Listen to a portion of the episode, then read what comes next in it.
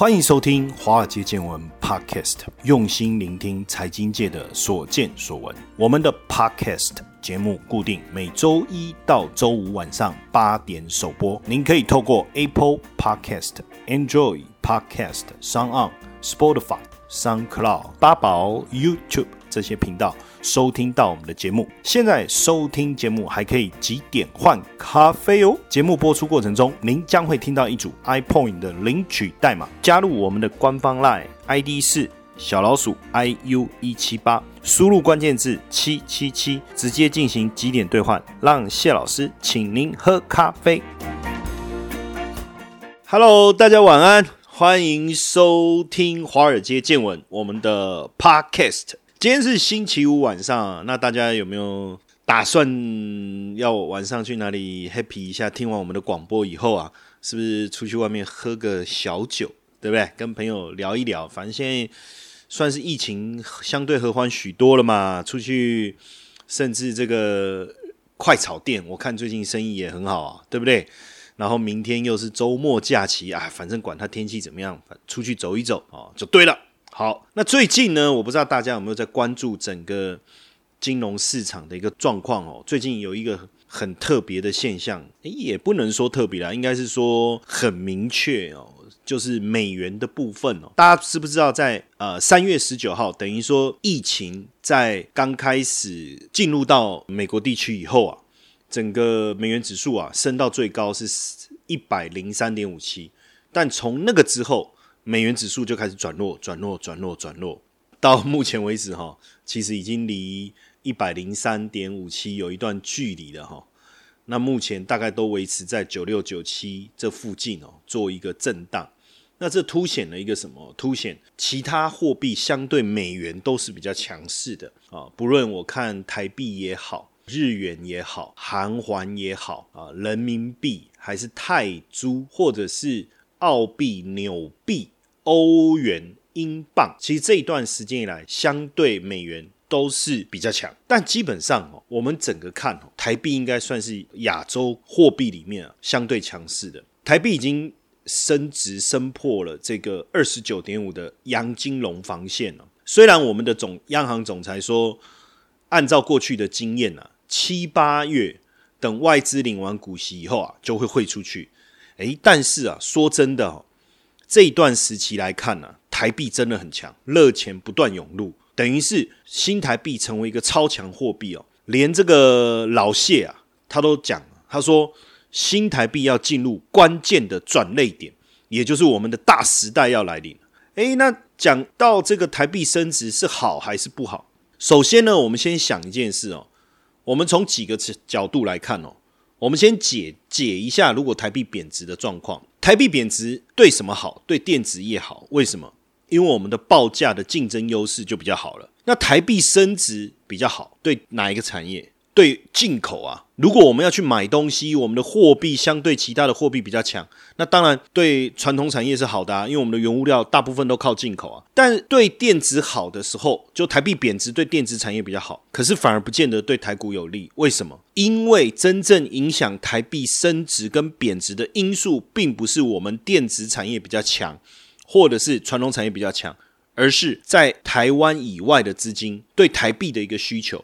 所以，当台币升值的时候，表示钱不断的汇到台湾来。那你想一下，不断的汇进来台湾，它的目的是要做什么？哦，可能是买房啊，可能是炒作股票啊，或想要买我们的股票来领利息啊，都有可能。那基本上哦，如果我们去看这个耶鲁大学的教授啊，这个 Rush，他在 CNBC 接受访问的时候，他就说哦，未来一到两年，美元可能会暴跌三十五帕。诶，那这样是美元的盛世要结束了吗？所以为什么？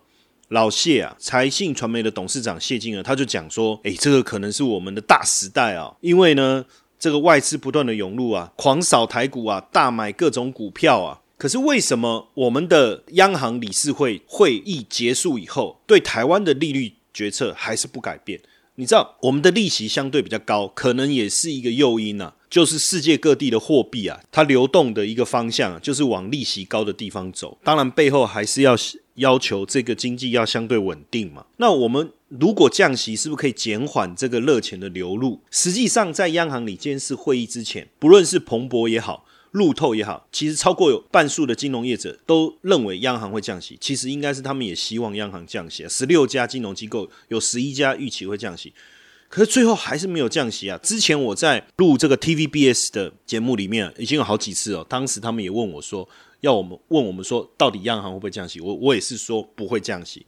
即便金融业者大多数都认为会降息，我还是认为不会降息。为什么？实际上我觉得很简单啊，台湾的基本面是 OK 的啊。我们不需要特别去降息啊，那热钱的涌入，这个就要用别的方法来去想办法阻止啊，而不是说透过降息的方式嘛。下半年台湾的经济怎么样？会逐渐回升呢？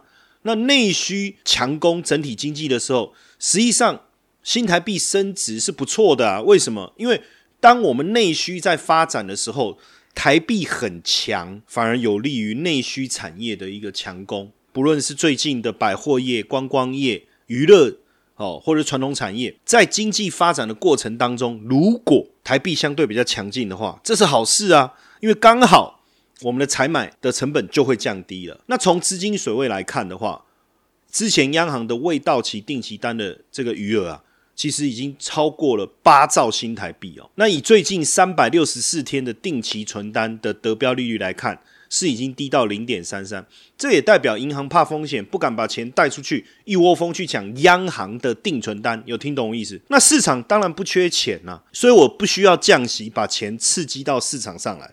这样理解哦。那你说未来疫情会不会加加速冲击？也不晓得啊。一旦国门打开的时候，如果疫情这个加速冲击到台湾，诶，央行手上就还有武器可以用啊。所以现阶段是不急着在调降利率，这当然也引发了热钱流入这样的一个状态。但是说实在的，最近新台币真的升值很快，没办法，美国大量印钞票啊。所以我跟各位讲，台币的升值压力啊，还是会持续的一个增加。当然，这过程当中，我觉得。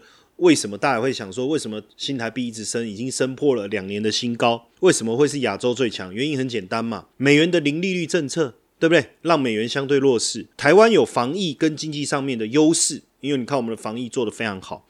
简单来讲，撇除国境封锁这一块，你去看我们在我们自己本土。整个经济的运作上是非常的一个顺畅的，所以全球的宽松货币的一个政策，增加了大量的一个流动性资金，追逐风险的一个想法一定会产生嘛。接下来就是我们今天的彩蛋时间，今天的代码是什么呢？M 七二四八，活动详情呢，请到下方的说明栏观看。那你说六月开始外资就一改卖超的态度，转为买超，这当然是一个基本上推升台币升值的一个需求啊，这第一个啊。再来，你看去年从中美贸易战，再到今年的疫情，发现一件事情哦，还包括这个月月初的这个。港版国安法，其实很多的台商已经陆陆续续归于返乡，把过去在海外投资的这个资金移回来台湾啊，包括回来设厂啊，还有啊，美国降息，三月开始决定降息后，寿险业也开始把海外卖这个美债把它卖掉了，那这些获利了结资金也是要回来啊，包括出口导向的厂商也把美元换成台币，这都是资金不断汇回来台湾，导致台币强势非常重要的一个因素。以整体的经济来看哦。台湾今年第一季的 GDP 哦，较去年同期成长一点五四。如果跟中国也好，跟日本也好来做一个比较，他们的第一季 GDP 都是负成长，韩国也才成长一点三哦，但是我们是成长一点五四哦，所以我们就是在全球疫情下面一个亮点呐。包括外资三月、四月、五月大卖台股，到现在认错行情。其实之前我不论是在华尔街见闻我们线上直播的时候，或在我们这个。台股实战班的时候，我都提到，其实今年的下半年台股就是很强，尤其是你看美国要推供应链去中化，台积电是不是很抢手？那这样看起来，这个买台积电是不是一个很很重要的一个投资的一个趋势？那基本上呢，到底会不会有什么变数？可能第三季我们可以观察一下，因为川普为了拉抬年底的选情，对不对？财政政策他一定会试出利多，甚至呢打压中国，再祭出。更强硬的手段，或者在第四季的时候，疫情在大爆发，这时候才有可能让美元回温啊。所以基本上这个趋势啊，台币相对强势这个趋势啊，有机会一直到年底哦，一直到年底，甚至有没有可能挑战二十九元关卡？诶，这个我们可能可以仔细的来留意哦。当然你会讲说，那这样子对台湾以出口导向的产业，这个电子业来讲不是不好吗？所以现阶段第一个你。企业一定要做好外汇避险嘛，对不对？这个就是一定要做的事情了。那对我们一般的听众朋友来讲，面对这个强势的台币哦，我们要怎么来操作？因为现在新台币强势，对不对？你把强势的台币你换澳币，诶，不错啊，来投资这个原物料相关的，也就是说去以这个纽西兰币啊、纽币或澳币计价原物料的投资商品，因为原物料是循环性的嘛。未来疫情趋缓的时候，哎，大众消费回温，那这些价格会上来啊，澳币会上来啊，那这时候台币比较强啊，所以你等于第一个买到便宜的商品，然后呢，未来如果原物料价格上涨的时候，纽币或者是澳币在走强，又可以赚到汇差哦，所以这个部分我觉得你可以这么做。还有一个就是说，可不可以利用这段时间多换一点美金，因为台币强势嘛，反而现在你不应该把美元换成台币，我觉得台币相对走强的情况下。你反而应该要来换一些美金。那当然做一个对比，这一波其实台币也相对其他的亚洲货币比较相对稳定啊，包括人民币也是一样哦。我还是强调中美贸易战的一个转单效应哦，让我们台湾现在又回到四小龙之首，对不对？汇率自然就很强。重点就是说，整个台股，你看，包括台积电也好，红海也好，大立光也好，联发科也好，几乎都上来了。外资整个回流，他们也会想要去找啊，找就是说。哪些地方有好的投资啊？那我刚才也一直在讲啊，就现在全球宽松环境的情况下，利率都偏低，投资报酬率偏低。但是台股的这个值利率呢，一向是相对比较好，所以台币呢才能够持续的这个走强。现阶段呢，台币汇率有没有可能突破二十九，甚至往蓬莱南防线？蓬莱南防线就是在二零一一年那时候，新台币升值到二十八点五那时候的防线。那你要知道，那时候就是二零零九年金融危机以后，美国实行量化宽松政策，所以你看又是一样量化宽松政策，台股相对强势，殖利率相对比较高，资金涌向台湾，台币强势，当时是升值到二十八点五，有没有机会再往那个方向走？我觉得可能性很高。那如果要往那个方向走，我刚才已经提醒大家，第一个。台币强势，你要利用台币强势的时候去换美金。第二个，去投资原物料相关的，然后要用什么计价？要用澳币、纽币计价，好不好？不要用台币计价，用澳币或纽币计价。那现阶段联总会持续的在无限 QE 啊，狂撒钱啊。那我跟各位讲，这个情况就还是会持续，因为台股的现金值利率平均来讲达到百分之四，这对长线投资来讲是很有吸引力哦。大家不要觉得说百分之四不多。你如果对比这个零利率的市场，或者是这个定存相对比较低的地方，连我们台币自己的定存都不到百分之一了，对不对？所以只要经济不要太糟糕，资金够多，汇率一定还是相对强势的。所以真的要让台币回贬值回到三十以上，除非全球的经济或者是我们自己的经济出现一个特殊特殊的情况，资金整个回流美国去做避险，不然。基本上不太容易。从现阶段来看，下半年我认为虽然不确定因素还在，不过股市是有抵抗力，除非有比疫情更严重的利空，不然基本上资金行情应该还是有利于多头哦，有利于多头。虽然现阶段大家觉得说，哎，第二波感染好像又起来啦，对不对？你要控制疫情啊，要完全解封啊，有困难呐啊，那你的疫苗也还没有完完全的出来啊，对不对？那现在。这个川普，我们把它叫做美股的多头总司令，哦，那民调落后拜登能不能连任，这都会影响。但基本上你会发现说，疫情爆发的初期，美股确实触发了多次的垄断，但是呢，在经济还没有完全恢复的过程中，美股就大大涨了。原因很简单，就是因为什么？就是因为资金啊，那资金不知道做什么，当然就跑去。投资台股了，那也因为这样，也导致了台股出现了他他们投资美股了哈，投资股票。那我当然说，因为这样的关系，哦，我们自己的台股很强，从疫情一开始的生技股，然后再到观光类股，那基本上这一路过程当中，台积电的一个强势。哦，五 G 概念股这些表现都非常非常强。那接下来还有什么股票会走强？之后在我们的节目里面有机会，我们会持续的去跟各位讨论。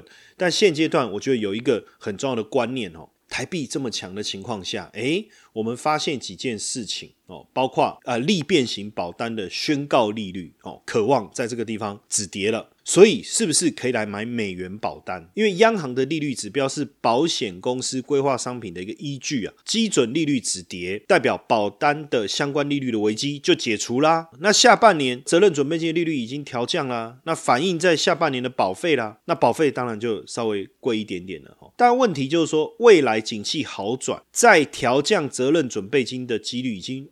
大幅降低了，所以基本上呢，我觉得如果大家有这个投资需求的，你可以在近期投资这个美元计价的一个保单。当然，或许它的这个利率呢没有像讲的这么好，但是呢，未来只要景气复苏，利率一反转，利变型保单哎就会变好了哦，就会变好了。就像我们的这个总裁讲的哈。七八月除权息旺季以后，外资的资金就会流出啦。到时候台币可能就回到比较合理的价位。当然，八月以前，央行如果不干预，哦，台币会呈现比较强势的格局。这个时候来换美金，哦，来换美金，换了美金去买美元保单，你就会发现，等到未来台币回到正常水水准的时候，或是美元再度走强的时候，你就比。别人多赚了一部分的什么汇差，这个也是近期台币相对强势的时候，我们教各位投资上面的一个小心法。这个小心不是很小心的意思，是一点点的心法透露给大家，好不好？那等一下呢，第二段的时候，我们再来好好的跟大家聊一下有关于这个保险小教室要跟大家分享的内容。您现在正在收听的节目是《华尔街见闻》Podcast，节目的播出时间是周一至周五晚上八点首播。收听节目的听众还可以参加免费几点换咖啡的活动，在节目过程中，您将会听到一组 iPoint 领取代码，记下这组代码，加入我们的官方 Line ID 是小老鼠 iu 一七八，并输入关键字七。七起即可进行几点兑换，赶快来参加我们的活动，让谢老师请您喝咖啡吧。好了，我们回到我们第二段的现场啊。那今天礼拜五啊，周末以后固定礼拜五周末，我们第二段呢都会来跟大家聊什么哦？聊一聊跟保险有关的一个议题。当然，我们的听众朋友会说啊，为什么要聊保险？保险有什么好聊的？哎呀，各位有所不知啊！前一阵子呢，谢承彦谢老师呢，在停车的时候，你知道我们停车的时候，从左边下来，刚好左边都会有很多车流嘛。结果呢，我开车门的时候没有注意，应该说我有注意，可能注意不够，或者是说车子来来往往的哈，有时候难免会遇到。我开车门的时候，没想到就是害一台摩托车直接嘣一个 就摔倒了哈！哇，那这时候其实。心里面我会觉得很慌张，为什么？第一个我不知道会不会要面临庞大的这个索赔的金额，这是第一个。第二个我我也担心对方会不会受伤啊，这样后面就很麻烦。那第三个我又担心我是个名人，会不会对方借此对不对狮子大开口？不过还好，就是对方这个年轻人也是很务实。他就说还好没怎么样，然后警察来了以后，赶快我们就就是按照警察问口供嘛，然后不是口供了，要笔录了哈，做一做我们就算是和解，因为他也说他没怎么样，但是问题是对方的车子要修理啊，他还有医疗啊这些，我还是要这个道义上我要不要赔他？我当然我的想法是说啊，毕竟我自己也觉得应该算是理亏嘛，好，我就说那交给保险，哇还好那时候我的好朋友我们这个。保险专家认为，请任老师啊，当时就一直跟我讲说，你不能只有保那个强制险，还要保一个叫第三人责任险。我那时候的想法是说，啊，第三人责任险没保会不会被罚钱？他说不会啊。我说那为什么一定要保？好好，这个你有所不知。那也因为这样，当时他跟我说明这个的重要性，我保了，诶，结果我不能讲说派上用场，而是说意外什么时候会发生很难说了哈。所以呢，我今天想要跟大家聊的主题是什么？叫做开车族必备三大车险。所以，我们以后的这个算是我们的保险园地，也不能叫我们的举光园地嘞。保险小教室，我邀请我们这个保险专家，哦，任伟勤任老师，他在实务界啊已经有二十年以上的经验，大大小小的案子啊处理的非常多。实务经验非常非常丰富，不管是跟保险有关，或是跟法律层面有关的问题，都可以问他，因为他都有办法迎刃而解。所以今天我们也要来问他这个问题：到底开车族必备的三大车险是什么？任伟请任老师可以跟我们的听众朋友好好的开导开导一下。好，各位听众朋友、朋友们，大家晚安啊！我是任伟前任老师。对，就像刚刚谢晨曦老师所讲的哈，就是说他上次的那个车祸事故的部分，他还好有第三人责任险，然后可以帮他去做所谓的理赔。不然的话，就是被害人所要的要求金额部分，万一是狮子大开口怎么办？那。其实，想跟各位分享一下，基本上很多人会有疑问啊，就是说车险种类非常多，好，包括像我们所台湾独有的叫长治汽车责任保险，然后以及还有任意第三人责任险，还有车体损失险，还有驾驶人伤害险，还有乘客伤害险，哇，这么多琳琅满目的险种，该怎么去选择？你知道吗？这样加起来，很多人会觉得说，哇，我一年保费是不是缴很多？但其实，呃，实物上面比较重要的部分，我呃主持人特别讲到哈，开车族必备三大保险有哪三种？那我其实会比较建议说，如果今天各位哦是开车族或是骑车族哦的人士们，你们在挑保险的时候，一定要挑这三种保险，而且是必买不可。那会帮助你在后面如果发生车祸事故。的时候可以减少很多纠纷。好，第一个就是像长治险，因为长治险是法定必须要，我们讲的政策性保险，它是必须要买的。那如果不买，好，你可能就会被罚三千块到一万五千块钱的罚款。机车的话就是罚一千五嘛，然后到三千块左右的部分。好，这是长治险，那大家都很清楚。可是强制险，如果今天你买了，发生车祸事故的时候，你会发现到说，给付的项目跟件那么少。因为强制险所给付的理赔项目是指针对医药费，还有住院跟出院的看护费，而看护费只给一个月，然后再是交通费，就是就医往返交通费这三种而已。那以及包括说，如果今天是发生到车祸致死的话，那就是有所谓的死亡给付或残废给付，就这样而已。可是。往往其实，在一般车祸事故里面，最多的其实不是这三项，不是医药费啦，也不是呃看护啦，也不是所谓的那个交通，是哪些？是有关工作损失跟精神慰抚金啊。这精神慰抚金是什么东西？哦，我们待会再再聊回来。那这部分来讲，长时间不付，可是这又是车祸里面损失项目里面的最多跟次多的金额。那这时候我们需要一个保险去把它转嫁掉。是什么东西呢？这是任意第三人责任险。那当然听到任意就表示说这不是一定要保，所以很多呃开车族或者是骑车族的人会忽略这件事情，会觉得说啊我干嘛保这个？就像刚刚主持人所讲的，我不保会不会被罚款？不会啊，不会，我干嘛保？那有些保险人员可能觉得说啊，好像也是这么一这么一回事，好像不需要了。甚至有人觉得说啊，我不想要花那个额额外钱，反正我不会遇到。可是别忘记，我们世界上有个这定律叫什么？叫墨菲定律。就是你往往会觉得说不会发生的，就偏偏降临在你身上。我们就常常碰到这种情形。所以这时候，第三人责任险它可以理赔的项目有哪些？它可以理赔项目就很多，除了刚刚所讲的医药费啦、看护费啦，还有像那个交通费之外，这些也会赔啦。但是呢，工作损失、车子的损害，还有精神慰抚金，他都可以赔偿。像我们刚刚所讲的，呃，主持人刚刚所碰到的情况是，他那个摩托车碰到他的车门，然后造成人的受伤跟摩托车损害。那强制险只会负担人的损害的医药费，那车子呢？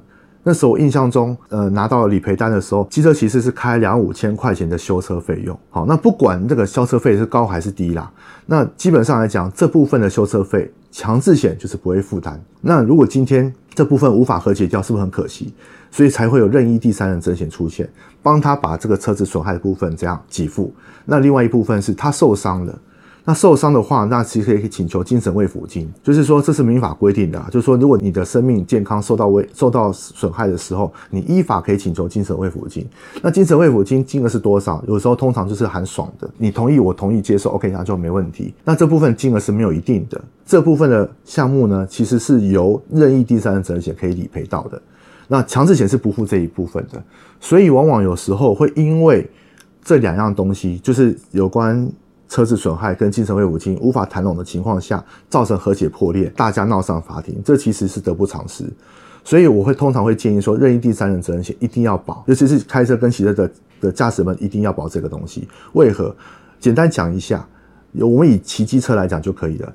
机车强制险的费率一年是六百五十八块，第三人责任险呢是一千零五十六块而已，加起来才一千七，可是它可以赔到好几万块钱的效益。这不是很划算吗？所以任意第三人的责任险的重要性是非常高。那第三种就是当强制险赔不够，第三人赔不够的时候该怎么办？这时候就是出现一个叫超额第三人责任险。超额第三责任险是指说我强制险赔不够，任意险赔不够，才会轮到超额的责任险来赔。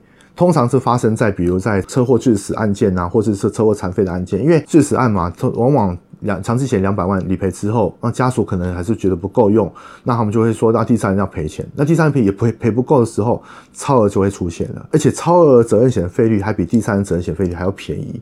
所以我们会通常会把这三种险一次的买齐，然后让发生事故的时候，你不用去因为说今天呃发生事故了，你要然后你保险公司理赔不够，你要自己掏腰包，甚至可能会吃上官司，是这样子情况。任老师讲很清楚，像那时候，呃，我在发生事情的 第一个当下，担心的是什么？哈，就是我们最怕的是对方受伤，然后呢，受伤以后到底受伤的程度到多深？哎，说真的哦，要装也是可以装了。他就跟你讲，我的脚就一摆一摆的啊，我就没办法去工作啊。然后再加上刚才任老师讲到一个，我觉得最可怕的就是精神部分，也就是说，我被撞了，我被吓到了。OK，我给他丢啊。那这时候呢，怎么去定义这个赔偿？我举个例子好了，假设我今天谢老师因为车祸被撞到，哦，然后我吓到了，你觉得我可以开多少钱？我也可以说我一个月我收入就至少二三十万啊。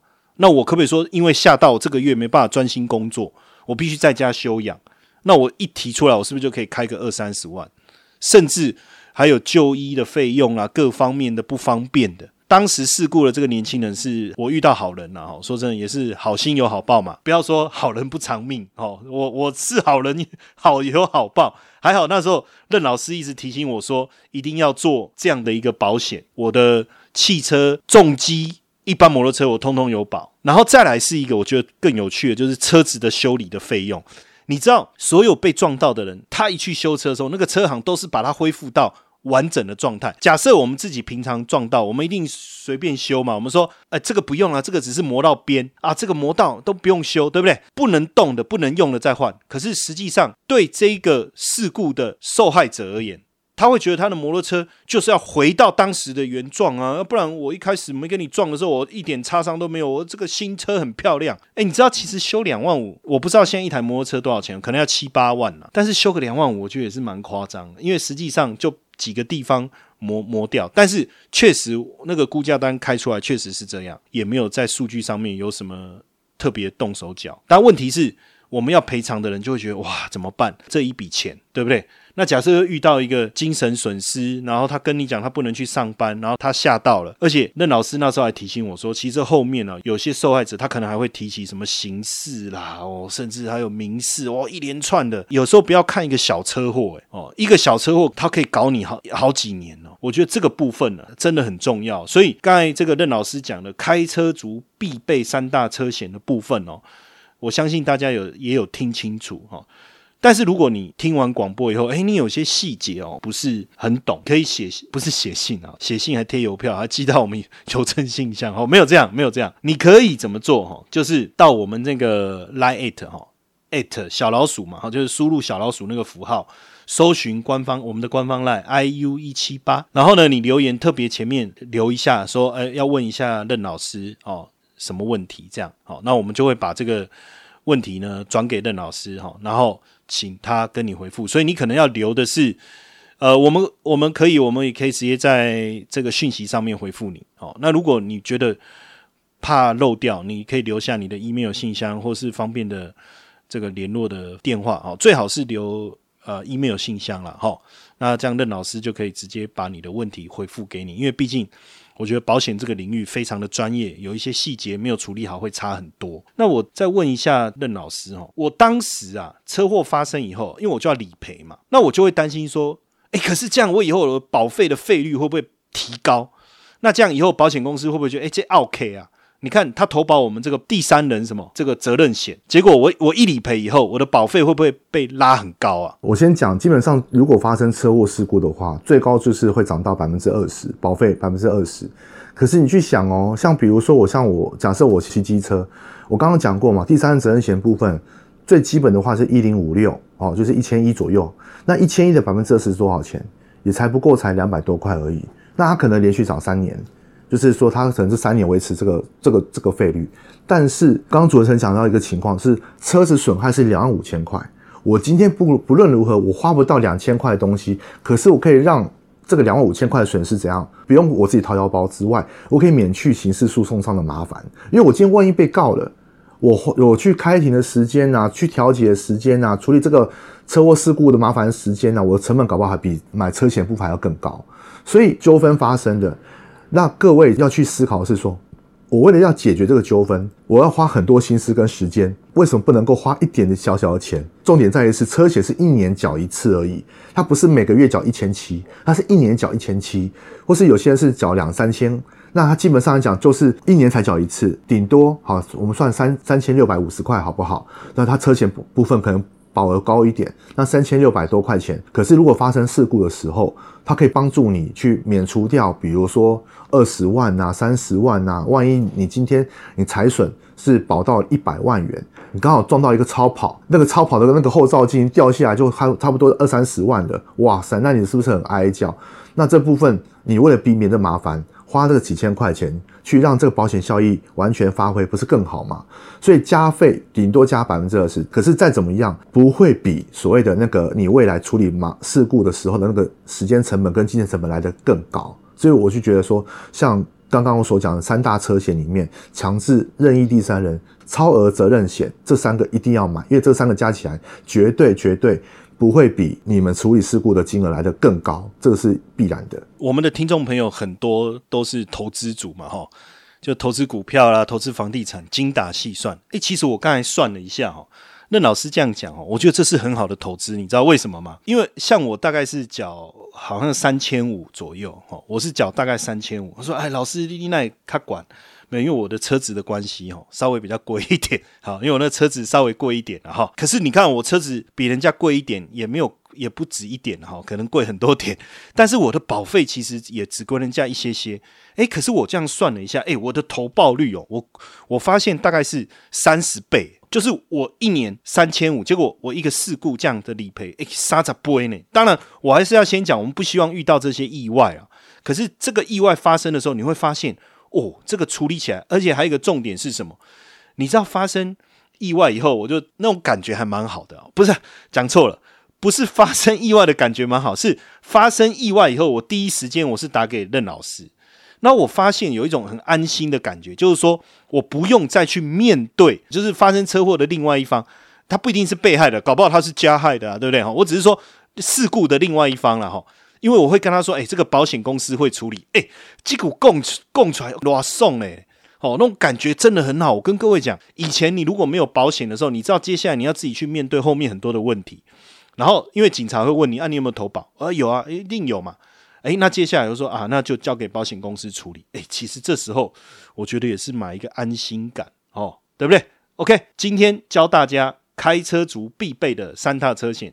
那也希望今天这个主题有让大家理解说，哦，原来不是只有要买这个强制险，有还有什么保险加进去，对自己才是有好没坏了哦，而且有还未来还能带来很好的投报率啊。那如果大家对这方面的相关的问题哦，那有一些细节你还不懂，想要了解，就可以到我呃 line it 啊小老鼠 i u 一七八，好不好？OK，好，今天晚上就到这边，谢谢大家的收听，晚安。